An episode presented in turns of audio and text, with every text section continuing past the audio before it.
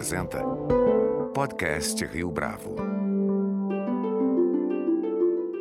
Este é o podcast Rio Bravo, eu sou Fábio Cardoso, cuidando da vida, preservando a floresta. Este é o lema dos Expedicionários da Saúde, a organização não governamental que desde a primeira década dos anos 2000 leva atendimento médico junto às comunidades indígenas na Amazônia. E nas palavras de Ricardo Afonso Ferreira, um dos idealizadores dos expedicionários, logo nas primeiras incursões, os médicos voluntários já perceberam a necessidade de cirurgias razoavelmente simples, como as de hérnia e de catarata, cujo potencial de mudar várias vidas é imenso. E o trabalho dos expedicionários só fez crescer desde então. Neste episódio do podcast Rio Bravo, Ricardo Afonso fala conosco a respeito dos desafios dessa iniciativa, da importância de cuidar dos indígenas sem ferir as sensibilidades dessa comunidade e do grande aprendizado que ele e sua equipe têm experimentado ao longo destes anos. Ricardo Afonso, é um prazer tê-lo aqui conosco no podcast Rio Bravo. Muito obrigado pela sua participação. Boa tarde. Obrigado pelo convite, principalmente. Ricardo, eu sei que você já teve a oportunidade de contar essa história várias vezes, mas para os ouvintes que ainda não sabem, não conhecem essa história, como é que a trajetória dos expedicionários da saúde começou? Começou em 2002, durante uma caminhada de um grupo de médicos e amigos e primos que fomos para que fazíamos caminhada já há alguns anos, então fomos para o Pico da Neblina em novembro de 2002. E na volta do Pico da Neblina, nós paramos numa aldeia chamada Maturacá, aonde nos defrontamos então com a realidade da saúde local. E nós todos já por volta dos seus 40 e poucos anos, já com a vida razoavelmente bem definida, né, um grupo de médicos, e então decidimos que ali que a gente poderia fazer, poderia ajudar a saúde indígena de várias maneiras. Como dentre nós existiam cirurgiões e anestesistas, o que a gente pensou que poderia ser nosso diferencial seria a execução de cirurgias em área para evitar a remoção dessas pessoas, desses indígenas que vivem é, isolados geograficamente, para que eles não precisassem ir para os grandes centros seja Manaus, São Gabriel, São Paulo, que a gente evitasse o máximo possível que essas pessoas precisassem ser removidas de suas terras para serem atendidas. Agora, Ricardo, hoje, 2021, fazer parte do ecossistema das comunidades indígenas é muito difícil.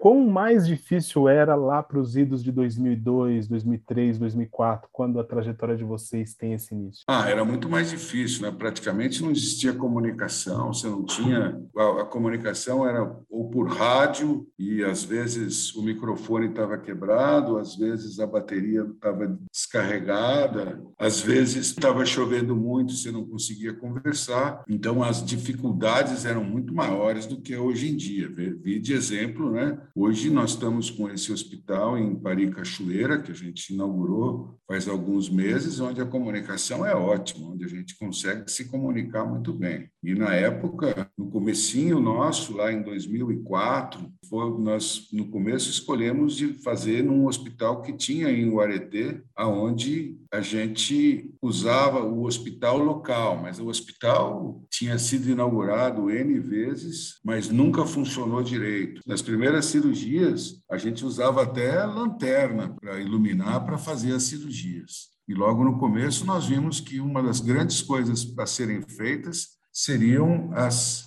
cirurgias gerais, as hérnias que impedem os indígenas de poderem carregar peso e trabalhar na floresta, e as cataratas, que faziam e fazem com que esses indígenas eh, não consigam enxergar, que são cirurgias razoavelmente simples, mas que mudam uma vida, ou várias vidas. Nós estamos com 8.600 cirurgias, alguma coisa assim, então mudou já várias vidas e é muito legal, principalmente as cirurgias de catarata, é muito legal de ver pessoas que chegam sem poder enxergar e logo depois, no dia seguinte, já conseguem enxergar alguma coisa e saber que aquilo vai melhorando bastante ao longo do primeiro mês. Ainda hoje, a cirurgia de catarata é a mais realizada por parte dos expedicionários ou existe outra cirurgia que vocês têm? Não, ainda hoje são as cataratas o nosso carro-chefe, seguido das hérnias inguinais, abdominais e epigástricas. Mas o grande e os pterígios, né, que é aquela pele crescida no olho. Isso corresponde a 90% de tudo que a gente faz. As cataratas, você tem um exemplo, nós fizemos a primeira expedição nesse hospital de Pari Cachoeira, onde nós fizemos 57 cirurgias. Boa parte eram hérnias, porque foi só de cirurgia geral. Agora, nessa expedição que nós vamos fazer em novembro, vão ser mais de 70 cataratas e uns 30 ou 40 pitirígios. Então, a gente vai chegar a uns 110, 120 cirurgias executadas em uma semana. Você mencionou a dificuldade técnica de acessar esses espaços das comunidades indígenas. Existe um outro tipo de dificuldade que eu considero talvez mais significativa, tem a ver com o próprio ecossistema, a própria dinâmica cultural dessas comunidades. Como é que vocês fazem para ter esse tipo de acesso, não só do ponto de vista da língua, da linguagem, da conversa, para não ferir determinados costumes e sensibilidades? Ricardo. Olha, no começo era muito mais complicado, né?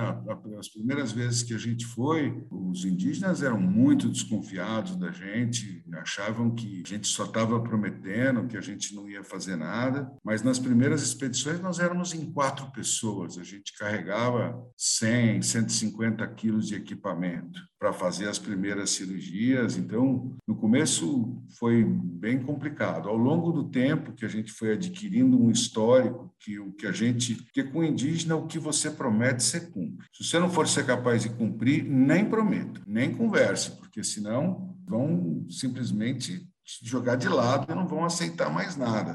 É, a gente sempre se utiliza de intérprete, sempre que possível. Nas novas expedições, a gente leva alguém que já foi submetido a cirurgias nossas e que já teve os seus resultados. E com relação aos costumes e à cultura local, sempre se orientar via antropólogo. Antes de uma expedição, sempre existem as palestras dos antropólogos que nos contam como essas pessoas vivem, quais são os costumes, para que a gente seja o mínimo desrespeitoso possível. Obviamente que nós sempre vamos sem alguma coisa, mas boca fechada não entra mosquito, né? Agora, Ricardo, você falou que no início eram quatro pessoas que faziam parte dessas expedições. E agora, atualmente, quantos voluntários fazem parte do time que vai até as comunidades? A última grande expedição, obviamente, que foi a expedição pré-pandemia, que foi em novembro de 2019, nós éramos, que foi no Arapiuns, que é um dos grandes afluentes do Tapajós. Lá foram 70 pessoas mais de 30 médicos, porque você tem que ter médico. Nós temos um programa de TI, a expedição é praticamente paperless. Você tem que ter o pessoal da logística, o pessoal da TI, os enfermeiros, Hoje em dia a gente já leva odontologista, a gente leva ginecologista, pediatra, clínico, clínica médica, ortopedista, oftalmo, né? Hoje já é um leque bem grande. Nós nessa expedição, se eu não estou enganado com relação aos números, nós fizemos cerca de 400 cirurgias e 2.500 a 3.000 consultas durante essa semana. É de trabalho intenso, né? E a logística toda, você tem quatro meses para preparar aquilo, para chegada e saída dessas pessoas pessoas para que não fique muito congestionado. Porque você tem que bolar, quando faz uma expedição como essa, já teve expedições que as distâncias entre as comunidades chegava a mil quilômetros porque você tem que ter a logística, como que essas pessoas vão chegar na expedição, elas podem chegar de barco, podem chegar a pé, podem chegar de helicóptero pequeno, helicóptero grande, avião grande, avião pequeno. Então, tudo é adaptado e customizado para a localidade. Então, é por isso que a gente tem esse estudo que é feito para ver como é que é que nós vamos fazer essa logística para essas pessoas poderem ter acesso onde nós estamos. A viabilidade das expedições, portanto, depende dessa avaliação prévia que vocês fazem e da escolha da comunidade. É isso? Como é que vocês fazem Sim. essa seleção? Quando toma-se uma decisão por algum local onde a gente vai fazer a expedição, e esse local é baseado no número de pessoas, qual é a região geográfica, se essas lideranças nos querem lá, se a administração do local, que é feita por, pela Secretaria da Saúde Indígena, do Secretaria Nacional de Saúde Indígena, que é a CESAI, né, de quem a gente já é parceiro há muitos e muitos anos. E como parceiro, nós temos, então, o Ministério da Saúde, via CESAI, temos o Ministério da Defesa, que nos ajuda muito com a logística, são logísticas complicadas, né?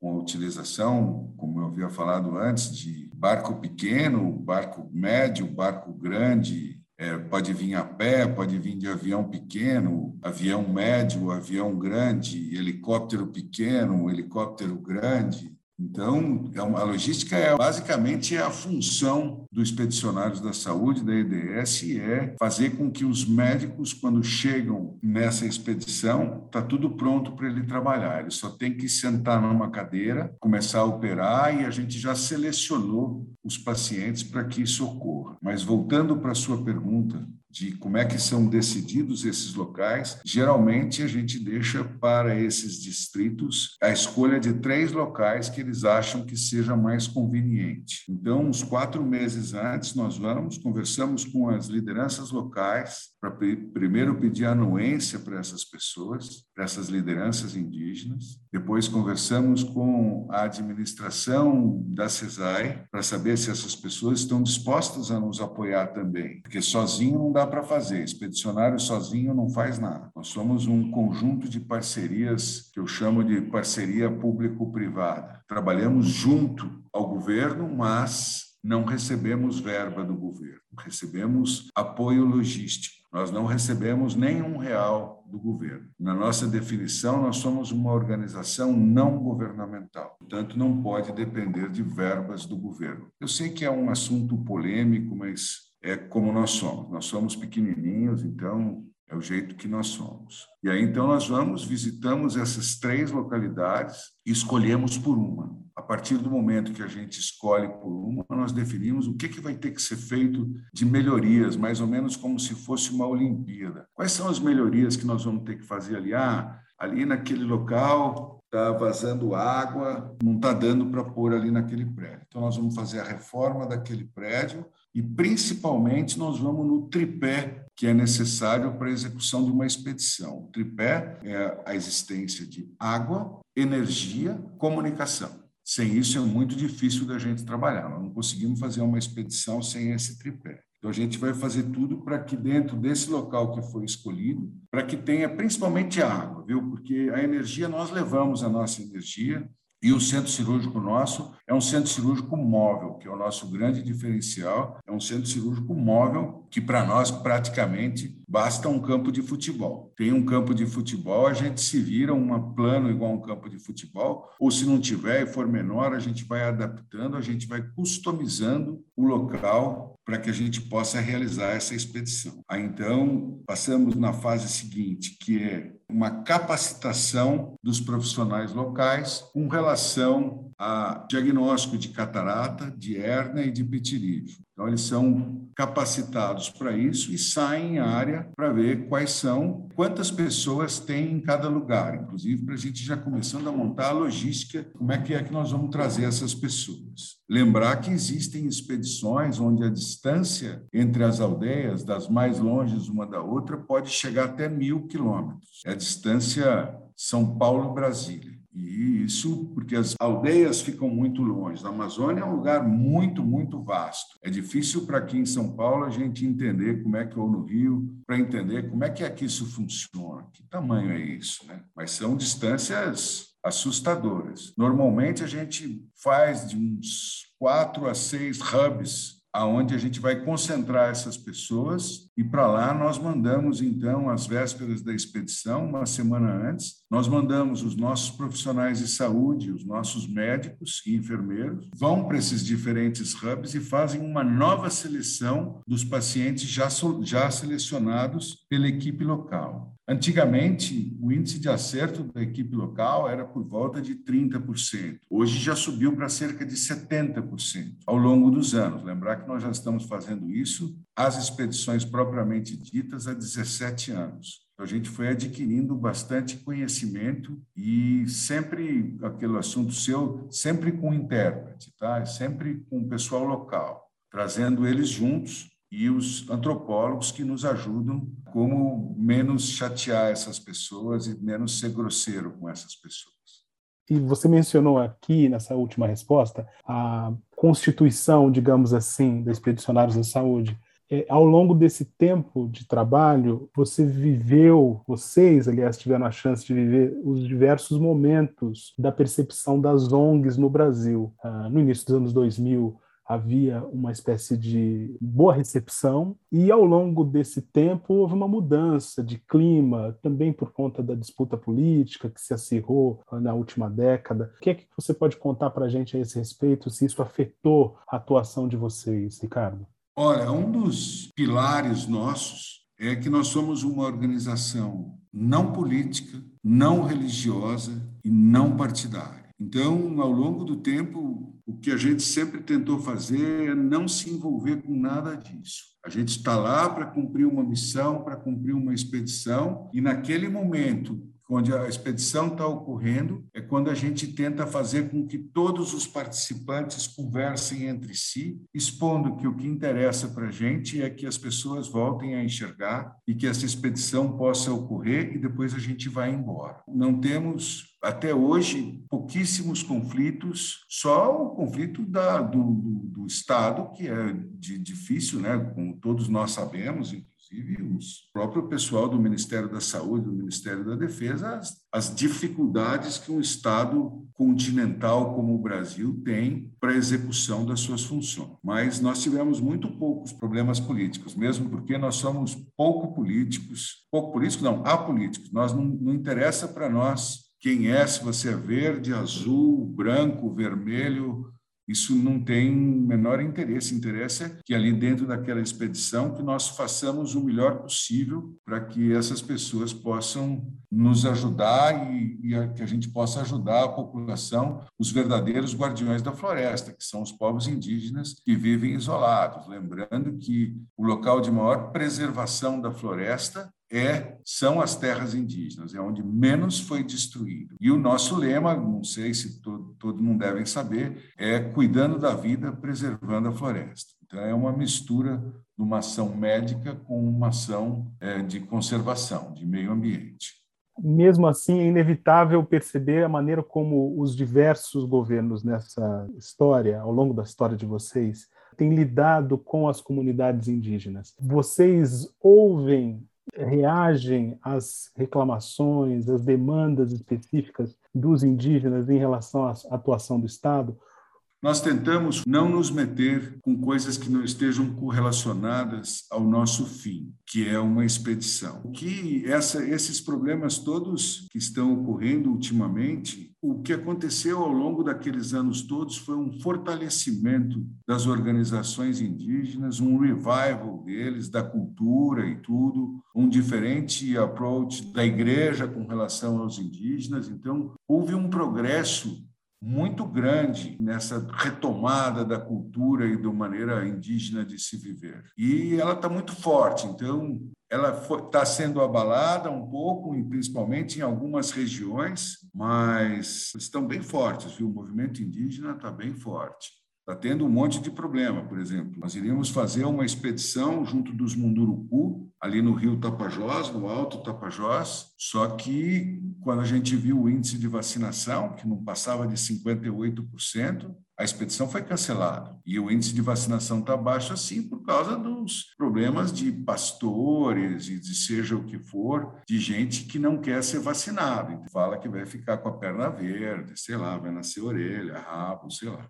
pandemia atrapalhou demais a atuação de vocês e, mais do que isso, a maneira como vocês se conectavam com essa comunidade de um modo geral? É, houve ali, em fevereiro, a gente tinha uma expedição para abril. Em fevereiro, quando estourou tudo, inclusive quando estourou tudo, nós estávamos em Roraima para ver os refugiados venezuelanos, os indígenas refugiados venezuelanos, e nós fomos ver como é que a gente poderia ajudar essas pessoas que estavam passando por uma penúria muito grande. Estão passando, né? não estavam, não, estão. E então ali, quando já começou a epidemia, cancelamos todas as expedições imediatamente e começamos a pensar em como é que a gente poderia ajudar. Nós que somos uma ONG pequenininha, dedicada à saúde, principalmente a expedições cirúrgicas, mas ali o momento era um momento difícil. A mesma coisa aconteceu, eu vou voltar a esse assunto, mas a mesma coisa aconteceu em 2010, por ocasião do terremoto do Haiti. Né? Quando teve o terremoto do Haiti, alguns dias depois,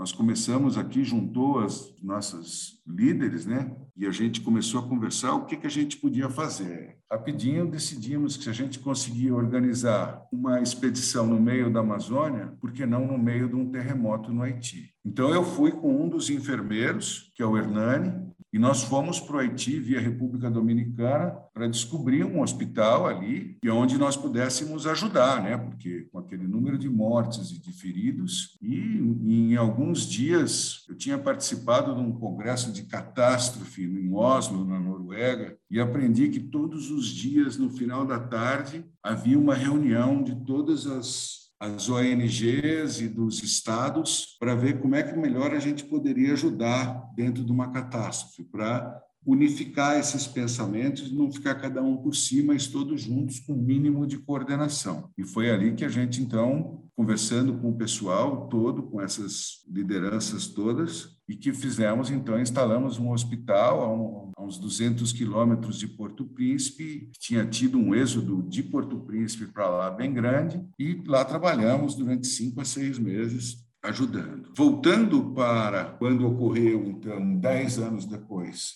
que ocorre a epidemia, a primeira coisa que a gente pensou foi como é que nós podemos ajudar. A primeira atitude foi montar um tipo um pronto atendimento para Covid ali na garagem antecedendo o hospital da Unicamp. Antes da, de entrar na Unicamp, eles passavam pela gente, a gente fazia uma triagem dos que precisavam ir para o hospital e dos que não precisavam ir para o hospital. E, ao mesmo tempo, iniciamos a construção de um hospital de campanha. Foi construído por nós e doado para o município de Campinas, através da rede Mário Gatti, nós construímos, então, esse hospital de 122 leitos semi-intensivos para poder ajudar durante a pandemia. Isso demorou algum tempo, mas logo que nós iniciamos isso, a gente falou: e agora? E o nosso povo? E os nossos indígenas? Então, um dos nossos dirigentes aqui, o Luiz, colega de muito tempo, ele tinha tido um problema, ele tinha tido uma TEP, uma tromboembolia pulmonar, em outubro de 2019. Então, ele foi para a UTI e precisou muito de oxigênio. Ele começou a aprender sobre o oxigênio. E aí ele que teve a ideia, então, da gente distribuir ao longo da Amazônia, na verdade, distribuímos por 262 locais, um negócio chamado é, Unidade de Atendimento Primário Indígena, aonde nós mandávamos os concentradores de O2, junto com os geradores, junto com os medicamentos, junto com os fios, com os rádios, com tudo que era preciso, que a gente, com a experiência de ter inúmeras expedições, a gente sabia tudo que era preciso. A gente foi batendo item por item. Com isso, nós evitamos que muitos desses indígenas, principalmente os que viviam isolados, que eles tivessem que ir para os grandes centros que já estavam colapsados. Então, a gente fazia o tratamento em áreas, só ia para os grandes centros quando as coisas estivessem bem feias e eles tivessem piorado muito. É, e estabelecemos, ao mesmo tempo, para dentro dessas unidades UAPs, que a gente chama, né? Unidade de Atendimento Primário Indígena, estabelecemos grupos de Zap Zap, onde aqui tinha os nossos médicos e enfermeiros voluntários que iam orientando os médicos e os enfermeiros das diferentes localidades e depois usando os que foram primeiro para ajudar os próximos e criamos essa rede, então, de solidariedade que funciona muito bem. E para a próxima expedição, quais são as expectativas que vocês têm, o que, que vocês pretendem fazer. Eu sei que já, você já anunciou aqui anteriormente tanto das características é, dessa nova missão, mas em linhas gerais, o que, que você pode contar para a gente a esse respeito? Para o ano que vem, nós temos. Com, o que aconteceu foi que, com a visibilidade que a gente teve durante a pandemia, que, como pouca gente estava acostumada a fazer essa logística que a gente faz e tem a velocidade que a gente tem, como nós somos desburocratizados, a gente é razoavelmente rápido, toma as decisões e faz. Então, houve uma atenção internacional para a gente. Então, fundações americanas e mesmo brasileiras e começaram a se interessar pelo que a gente faz e começaram a nos ajudar. Então foi aí que nós fizemos essa reforma desse hospital em Pari Cachoeira, que é quase na fronteira com a Colômbia, que é um projeto piloto para eventualmente que esses hospitais, é, esses centros médicos de atendimento indígena se espalhem por isso é sonho, né? Se espalhem por toda a região e que a gente possa com isso ajudar o Ministério da Saúde, ajudar essas populações em parceria com o Estado para ver como é, quanto a gente consegue melhorar a vida deles. Das três expedições anuais, o ano que vem o plano é fazer pelo menos umas sete. E vão ter três grandes expedições, que são as nossas expedições com o nosso centro móvel, centro cirúrgico móvel, e mais quatro, provavelmente, em Pari Cachoeira. E já estão chamando a gente para abrir outros centros médicos indígenas na região. Ricardo, para a gente encerrar essa conversa, qual foi o grande aprendizado nesse tempo todo? Eu sei que você já deve ter visto muita coisa, você compartilhou conosco histórias de incríveis, de muitas transformações que foram feitas junto à comunidade indígena, mas se você pudesse escolher um aprendizado de todo esse tempo, qual seria? Ah, compartilhar, né? Compartilhar, sempre compartilhar e, e aprender com eles. Eu acho que pessoa que chega na Amazônia achando que veio do Sul Maravilha que tem todas as respostas, não vai conseguir ir muito longe. A gente tem muito mais que aprender do que ensinar quando vai para lá. Compartilhar, dividir, ser solidário, como eles são, entendeu? Eles eles são realmente solidários. Né? Uma das características mais importantes na maioria das regiões para um cara ser cacique é que ele seja generoso. O mesquinho é muito mal visto na Amazônia, muito mais, muito mais mal visto do que aqui. Como é que as pessoas podem ajudar os expedicionários? Olha, a maneira de ajudar, obviamente que pecúnio é uma coisa importantíssima, né? As doações são de grande importância, que é uma coisa que culturalmente o Brasil não é o mais forte do Brasil, as doações. E os médicos que estiverem escutando, que queiram participar, que queiram ser voluntários, tem espaço para gente de logística, tem espaço para gente de TI, tem espaço para nos ajudar bastante. Temos muita coisa para fazer, muita coisa e só estamos no comecinho, espero eu. Ultimamente a gente contratou alguns jovens, espero que a gente se modernize um pouco, como nós estamos ficando muito velho, é bom pôr jovem no lugar para a gente pensar diferente. Né? Ricardo Afonso Ferreira, foi um prazer tê-lo aqui conosco no podcast Rio Bravo. Muito obrigado pela sua participação. Obrigado você, Fábio. Obrigado a todos aí. Um abraço, muito obrigado, Fábio. Obrigado. Este foi mais um podcast Rio Bravo. Você pode comentar essa entrevista no nosso perfil do Twitter, arroba podcast Rio Bravo, ou no Facebook da Rio Bravo. A nossa lista completa de entrevistas está disponível no Apple Podcasts, no Deezer, no Google Podcasts, no SoundCloud e no Spotify. E no aplicativo O Guia Financeiro, além dos nossos podcasts, você encontra muito mais conteúdo sobre o mundo da economia em diversos formatos.